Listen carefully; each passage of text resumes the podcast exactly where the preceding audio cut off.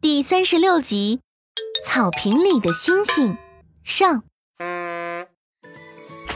可可使劲揉了揉眼睛，甚至都怀疑自己产生了错觉。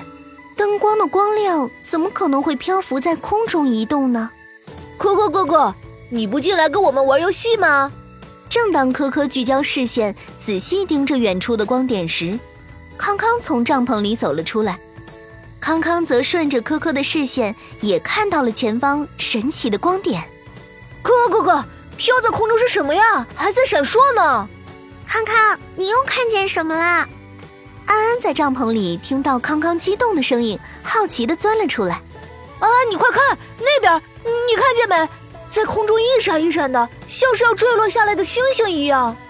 安安此时也看到康康说的星星了，一脸好奇。好像小精灵呀，可可哥哥，我们过去看看吧。先别急，我去给老爸说一声。可可哥哥，叔叔在大象先生那里，你去说了回来，万一星星不见了呢？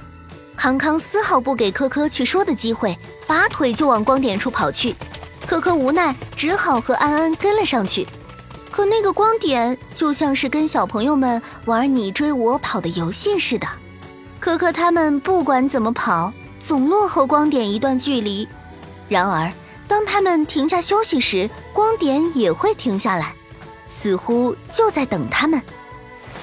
我我就不信追不上！只见康康猫下腰，在草丛的掩护下，一点一点、小心翼翼地挪动着，总算是要靠近了。康康伸出双手，一个跃起，竟然抓住了光点。哎，哥哥哥哥，安安，瓶子，有没有瓶子？把星星给装起来。哎，康康好厉害，等我找找。安安和科科赶紧跑到康康身边。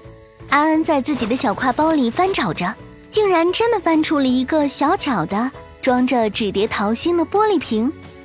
康康赶紧让安安拧开瓶盖，拢着手将星星放了进去。这下。三个小朋友总算能好好看清这个星星到底是什么了，然而这一看却让他们大失所望。